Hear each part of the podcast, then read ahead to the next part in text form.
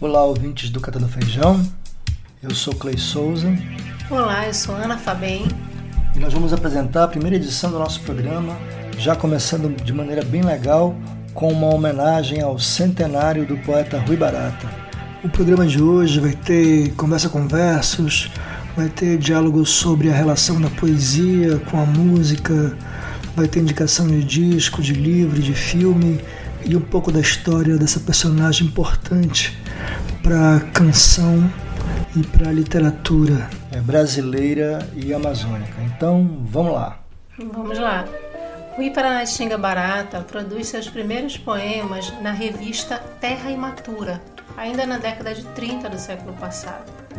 E em 38 ele ingressa na Faculdade de Direito do Pará, em 43, diploma-se em Direito e vai trabalhar como jornalista no jornal Folha do Norte, que teria o ficcionista Haroldo Maranhão na direção de um famoso suplemento literário.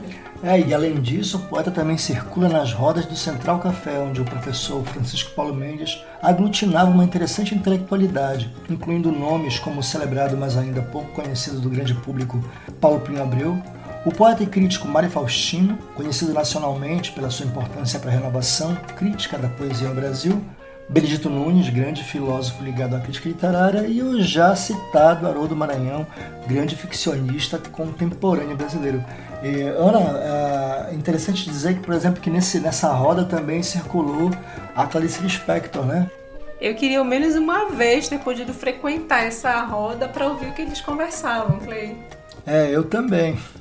Em 43, o Rui publica sua primeira obra, o livro de poemas Anjo do Abismo, com um prefácio feito por ninguém menos que Antônio Cândido.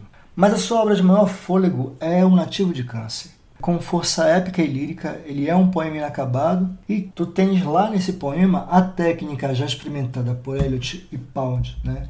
Do intertexto, da colagem, de vários mecanismos do, da, da, modernidade poética, né? mas ele tenta traduzir e misturar isso com um universo aprendido aí na sua vivência de caboclo amazônida, tanto lá na região do oeste paraense, né?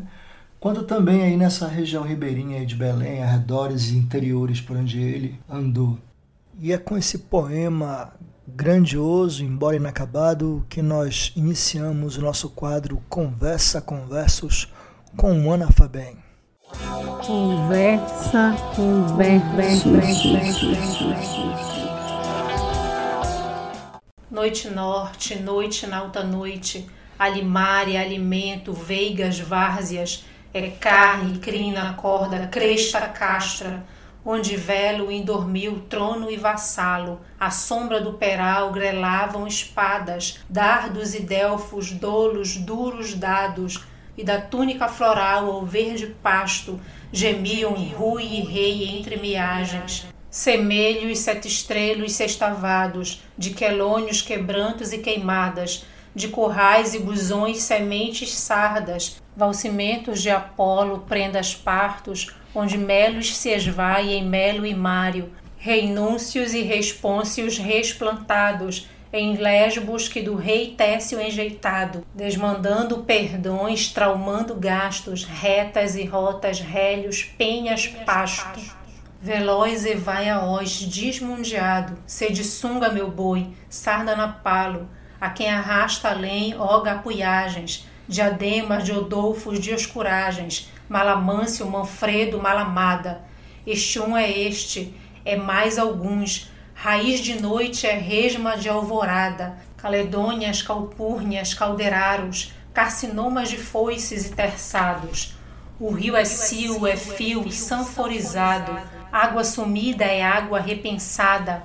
Água sorvida é logo transpirada. Água parida é água mais anágua. Adentra esses adondes reprimidos, nas despensas das tensas repensadas, alhochas e brochas sucam a terra, servida para o pênis fatigado, cavam no cavai dos estertores, os lavores da carne se lambendo, os pudores do verso se pedindo, julgai nome, pronome, o que se come, de cá e lá de nós se despedindo, armai o calendário das ramadas, caçai a lenda ninfa das porradas, que saídas de nós voltam sorrindo, somai o tempo, a trampa, ao contratempo, aos mários, aos canários e açucenas, tirai desse sudário de novenas a cartola, a vitrola, o boticário, o ruído que rói sem ser pedido, o gemido que faz aniversário.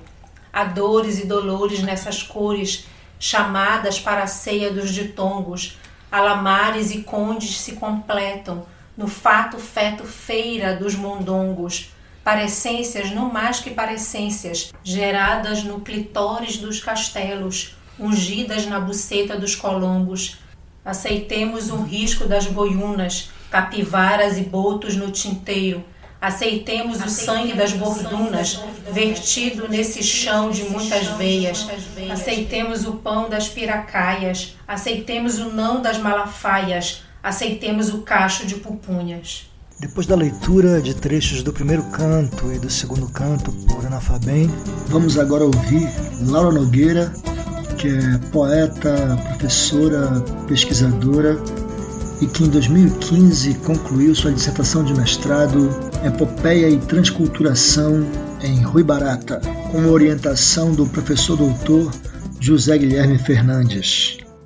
Na minha dissertação, eu falei sobre o nativo de câncer enquanto epopeia que passou por um processo de transculturação. O nativo de câncer começou a ser escrito por Rui Barata no início da década de 60 e quando foi escrito uma primeira parte e foi escrito principalmente na última década de vida do, do poeta que morreu em, na, em 1990. Então ele dedicou principalmente os dez últimos anos da vida dele a escrever e reescrever o Nativo de Câncer. E o Nativo de Câncer é, é, uma, é uma epopeia por meio de uma releitura do gênero epopeia em que o, o autor utiliza vários, vários elementos de linguagem, principalmente linguísticos, para fazer a sua obra. E principalmente por, de forma que essa obra passe por um processo de transculturação, que é um, um conceito de, de Angel Rama, cunhado da, que vem da sociologia, esse conceito, que é o o de que uma obra passa por um processo deliberado de, de junção de vários elementos de, de outras culturas e como forma de enfrentamento da, do colonizado diante do colonizador, esse, esse, esses elementos são transformados em um novo elemento que se torna que se torna uma obra de arte, por exemplo, como uma forma de resistir ao processo de, de colonização. Então, o nativo de câncer trata principalmente do processo de colonização da Amazônia por meio das memórias do autor. Nele há elementos de, eu falo isso na minha dissertação, há elementos líricos e há elementos que não são líricos, mas principalmente é a junção desses elementos que configuram que o gênero epopeia é um gênero vivo ainda hoje e principalmente é, contribui para, para, o, para os estudos da epopeia no mundo, porque durante muito tempo se considerou que o gênero epopeia não existia mais, que se transformou no gênero romance.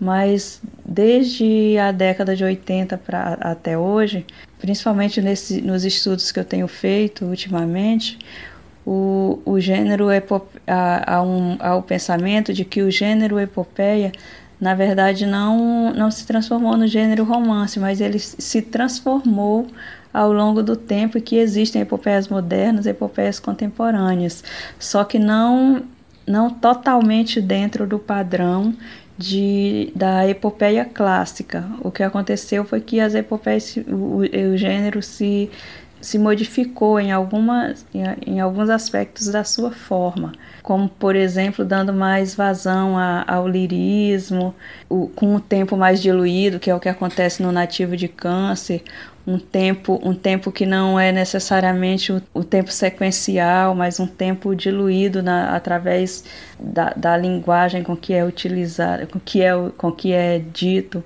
a história do a, narra, a narrativa do poema. a mistura de, de elementos de história coletiva com elementos do indivíduo, com memórias do indivíduo, a, a mistura do elevado com o que não é elevado, com o corriqueiro, tudo isso acontece no nativo de câncer.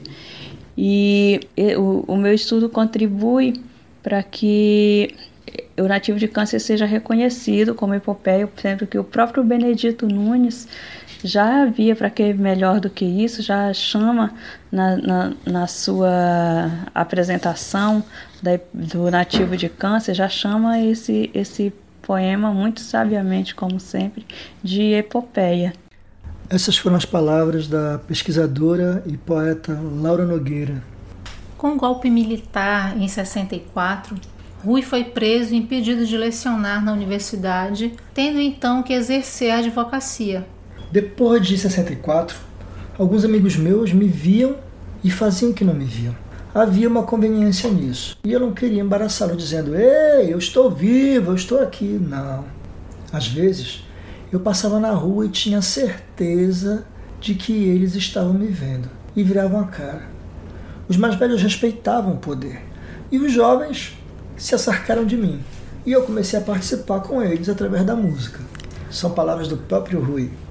Foi nesse acercamento então que surgiu sua maior parceria na canção, é, após 67, o Ibarata se junta ao filho músico, então Paulo André Barata, que compôs e inventou a MPB amazônica. Sobre esse momento importante da nossa poesia cantada, vamos ouvir algumas palavras do professor, crítico de música, filósofo, tradutor, Henri Bournet. Amigos do Catando Feijão, aqui fala o Henri Bournet. Bem, falar do Rui Barata, é, consequentemente falar do Paulo André, sobretudo do trabalho conjunto né, dos dois, exige que a gente faça um pequeno retorno assim histórico. Né? É impossível falar deles a partir de hoje, com os referenciais que a gente tem hoje na música. Né? É preciso recuar, portanto, aí para a década de 70, sobretudo, quando o trabalho deles ganhou uma notoriedade, ganhou uma visibilidade, né? E consequentemente ganhou um, um espaço, um lugar, né? Definidor. E eu entendo, a despeito da, da relação do Rui Barata com o universo literário propriamente dito, que o trabalho dele com o Paulo André, quer dizer, o trabalho cancional dos dois, ele é, ele é apartado do trabalho é, literário para livro, digamos assim, né? O trabalho que o Rui publicou em forma de poemas, né? E é impossível lembrar desse momento inicial e, e consequentemente, pensar sobre esse legado sem lembrar que a primeira grande intérprete desse material foi a Fafá de Belém, na década de 70. Ela pode-se dizer, inclusive, que ela começou a carreira fonográfica gravando é, o Rui Barata e o Paulo André. Eu acho que é possível avaliar isso de muitas maneiras, né? E eu só poderia avaliar isso de um ponto de vista pessoal. Quando eu retorno, faço esse retorno à década de 70, então estamos falando aí de mais de 40 anos, né? pensando agora no, no significado que teve esse momento para a posteridade da música paraense, já que estamos circunscritos aí a um ambiente de produção em torno é, de Belém e arredores, né, o interior também, envolvido no interior também, eu acho que é impossível não mencionar a Fafá. E é, a avaliação, que só pode ser pessoal desse legado, é que a Fafá, no início da carreira, ela, ao gravar o Rui Barata e o Paulo André, ela estabeleceu uma espécie de paradigma da canção amazônica, né? da canção paraense, por que não dizer? Porque, embora é, eu não perceba ao longo do desenvolvimento dessa canção é, discípulos propriamente dito, assim, herdeiros desse legado, né? onde a poesia e a música é, da mais alta estirpe estavam ali envolvidas, né, amalgamadas, né, nessa, nesse trabalho de pai e filho. Eu vejo isso como um momento singular mas um momento isolado. Eu não, eu não vejo uma continuidade. Talvez haja é, alguns compositores que, enfim, retomaram de alguma maneira essa conexão da poesia culta com a, com a linguagem musical, mas não co como uma continuidade. E eu tenho a impressão, é, se eu não estiver enganado, de que isso se deu por conta do afastamento da Fafá de Belém desse repertório. Né? Ela abriu um leque é, amplo de registros e, e, esse, esse, esse trabalho dela em relação à obra do Rui Barata foi ficando é, em segundo plano e hoje mesmo para ela é, quando ela canta isso é um momento nostálgico um pouco retroativo né? Então eu acho que é um momento singular e eu diria que do ponto de vista de uma canção propriamente amazônica inserida no grande quadro da canção popular brasileira é ainda hoje o ponto mais alto é, de elaboração formal da canção é, é essa parceria Paulo André Rui Barata, que, ainda bem, é, continua sendo levada adiante, talvez sem a mesma eficácia ou empatia, pelo Paulo André, ainda hoje. É isso. Obrigado, Henri, pelas considerações. Vamos entender um pouco disso melhor na prática, ouvindo duas canções dos parceiros pai e filho, Rui Barata e Paulo André Barata. Vamos ouvir duas faixas que fizeram sucesso na voz de Fafá de Belém, Paula Pichuna e Foi Assim.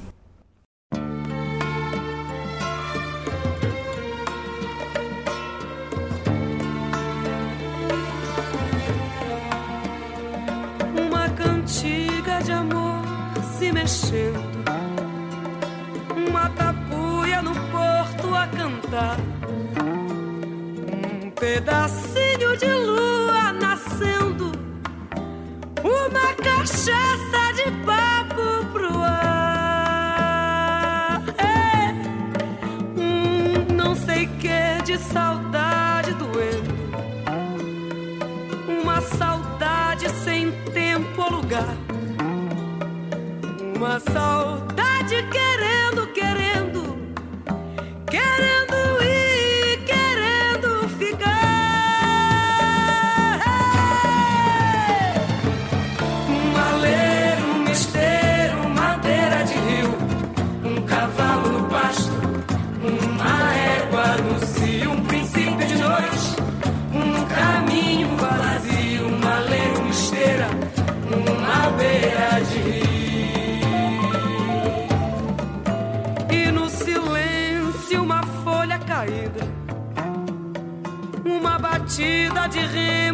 remo a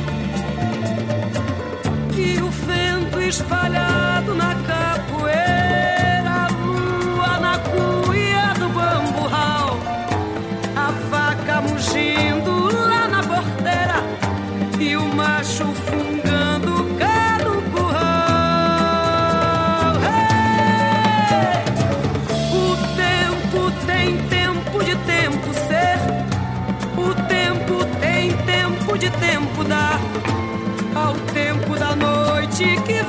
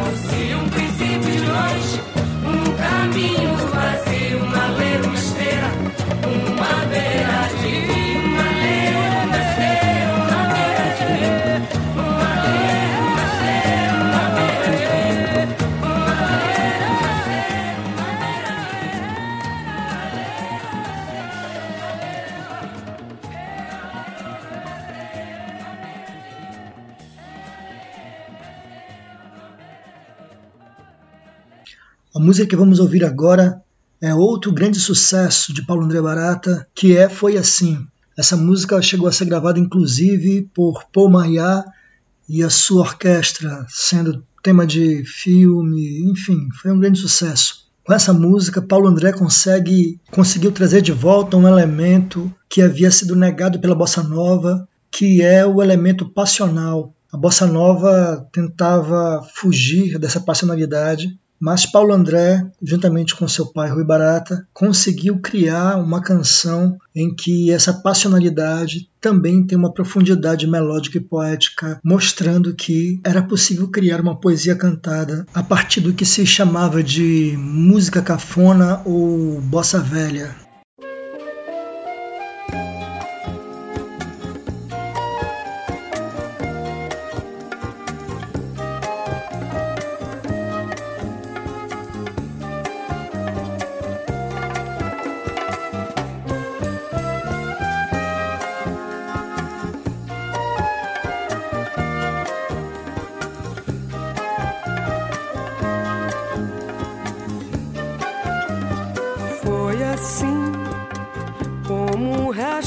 Sol no mar, como a brisa da pré-mar, nós chegamos ao fim.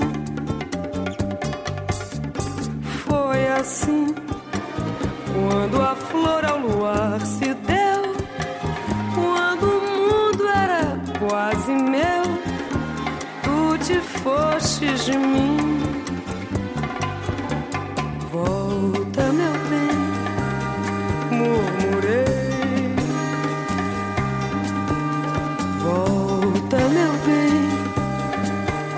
Repetir. Não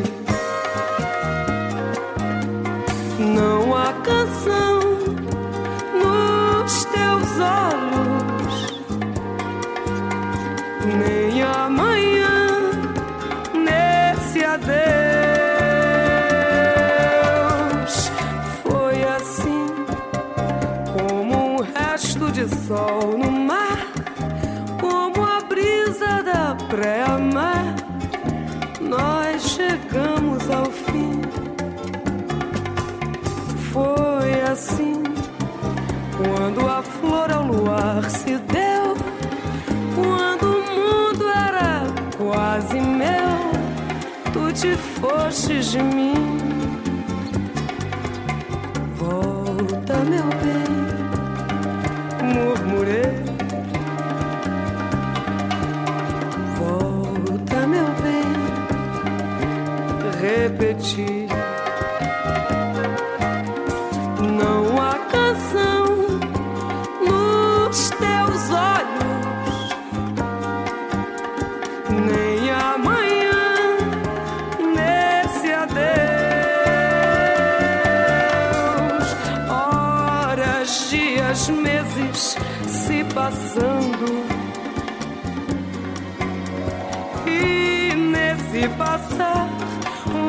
ilusão guardei.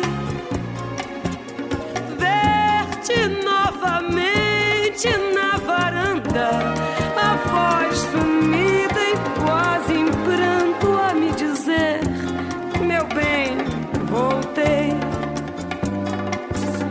Hoje essa ilusão se fez em nada te beijar, outra mulher eu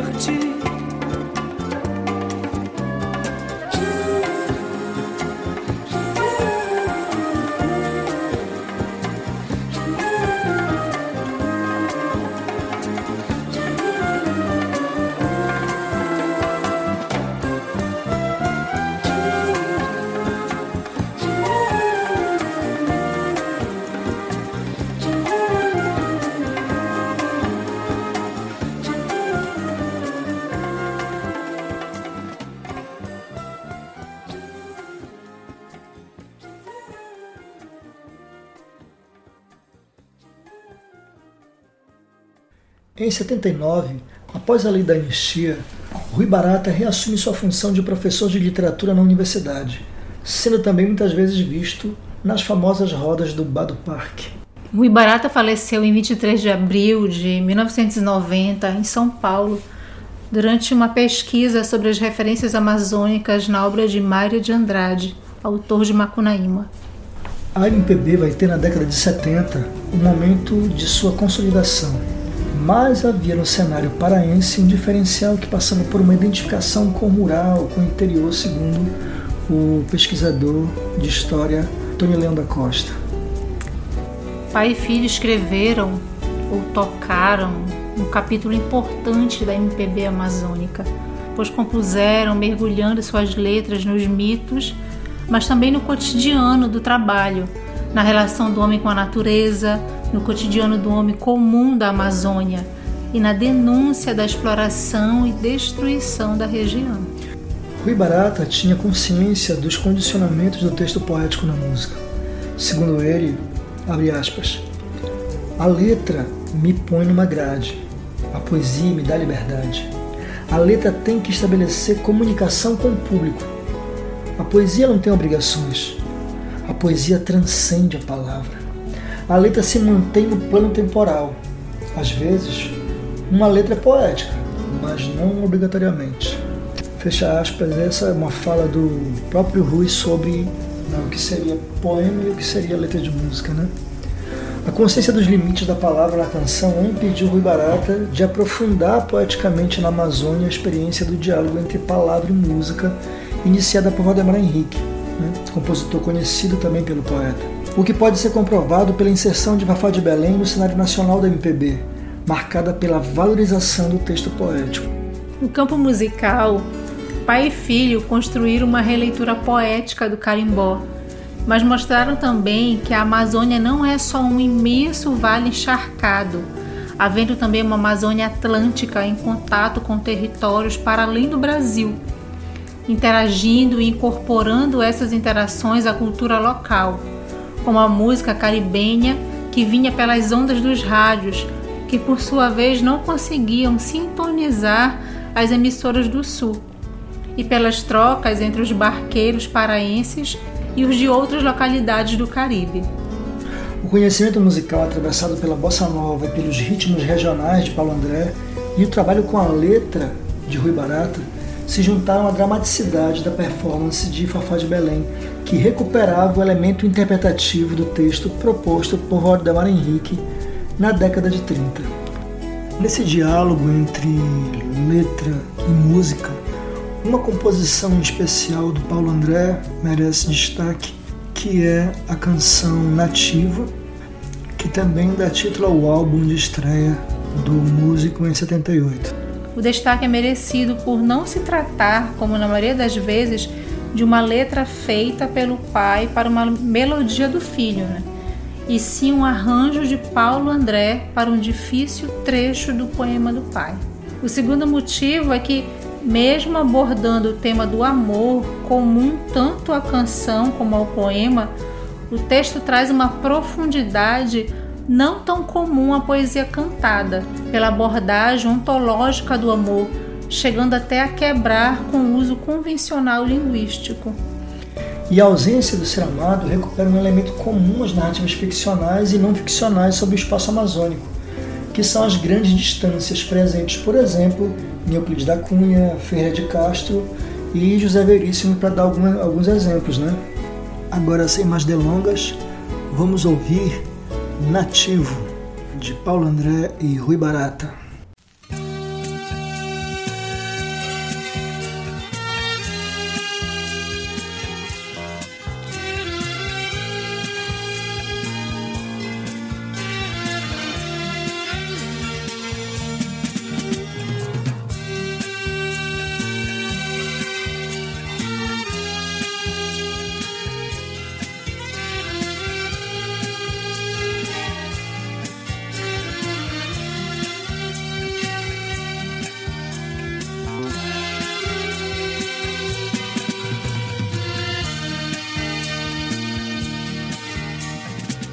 Desses rastros dormindo nasce um campo na reponta dos ventos e mugidos. Caviana de cornos borbulhando, barcarenas de ser ou for vencido. Há sempre o que sortir nesses doendo. De longura se lendo e se purgando. Amor é meses mares se regendo. Amor é se partindo e se chegando.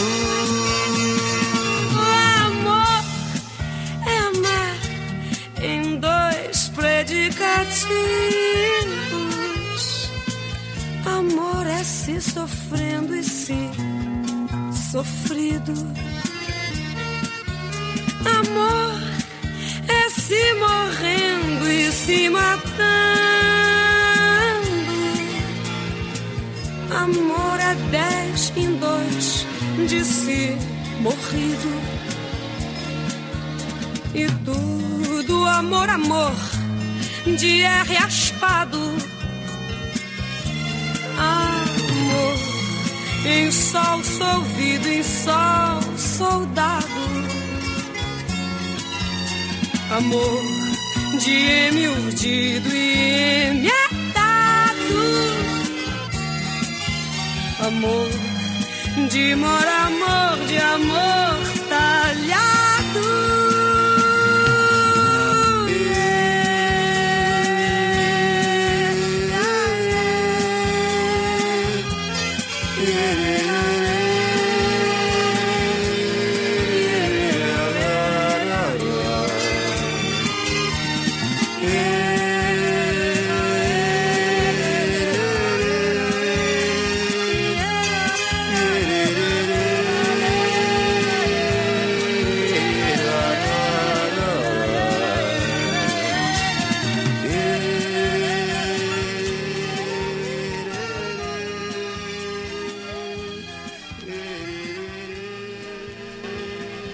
Paulo André Barata iria ainda lançar um segundo álbum, Amazon River, de 1980, consolidando assim a MPB amazônica, em que, sem excluir o lado urbano, o ambiente rural amazônico é traduzido poeticamente.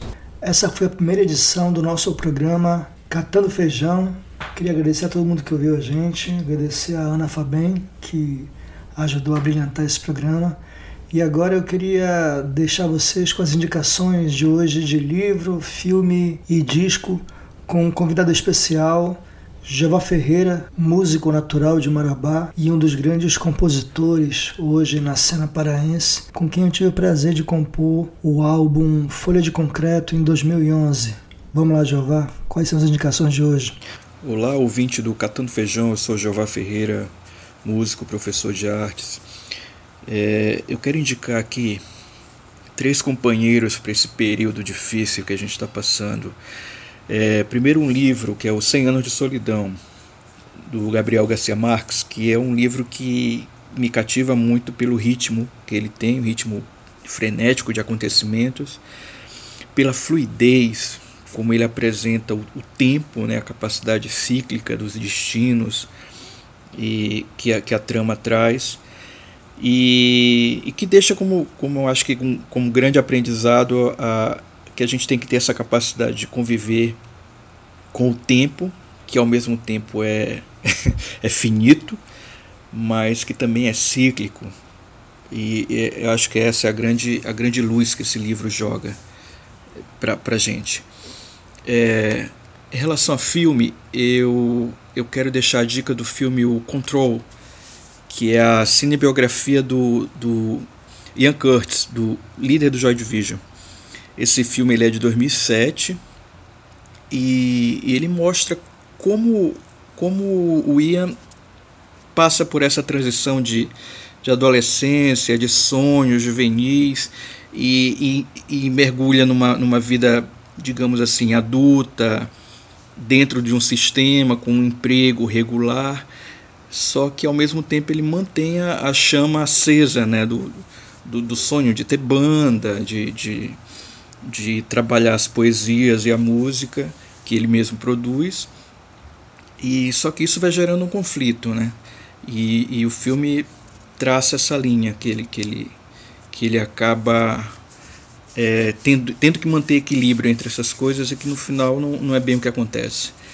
É, é, um filme, é um filme legal porque, principalmente para quem toca, para quem, quem produz, você, você termina, apesar de ser um filme que conta o, o, o suicídio, né, a trajetória dele que culmina com o suicídio, é um filme que te, te desperta uma vontade de fazer as coisas. Tipo, é, corre atrás, faz agora e, e não para muito para pensar, não. É um filme que, que estimula muito essa, essa, essa chama.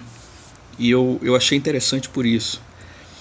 Em relação a disco, eu queria deixar a dica aqui do Acabou Chorare, dos Novos Baianos. Eu lembro que esse disco eu, eu topei com ele por acaso. Eu, moleque, assim, acho que com, com 11, 12 anos, ouvia muito rock, metal, coisas desse tipo, e não dava muita trela para rock Brasil, essa coisa toda, não. E um belo dia, vendo lá material dos meus pais, aquela coisa toda, os vinis jogados em casa, eu olhei para a capa e achei assim interessante, porque tinha, na capa tem elementos que eu tinha em casa, né? Falei, pô, isso aqui é isso aqui é minha cara, deixa eu dar uma sacada no que é. E eu lembro que quando eu ouvi, cara, eu, eu saquei aquela mistura de, de, de rock dos anos 70, que é a praia que eu curto até hoje, com a, a música tradicional brasileira, né? no caso, mais especificamente o samba. E, e de, uma, de uma forma muito bem harmonizada para os meus ouvidos, e aquele disco me cativou. Passei a ouvir muitas, por muitas vezes aquele vinil. E, e também fui atrás do restante do, do material da banda, dos Novos Baianos. E é um disco extremamente bem feito, bem harmonizado. E, e sacando a história do disco, a gente vê que não, não foi muito intencional isso, foi uma coisa quase que natural, porque os participantes da banda, os integrantes da banda, tinham essa vertente de, de não, não, não se prender muito a rótulos e ao mesmo tempo que curtia samba, curtia o rock da época do rock anos 70, estava sendo feito na época. E colocaram isso de uma maneira muito muito interessante nesse material. Acabou Chorar, que é de 1972, Novos Baianos. Beleza, pessoal. Um abraço.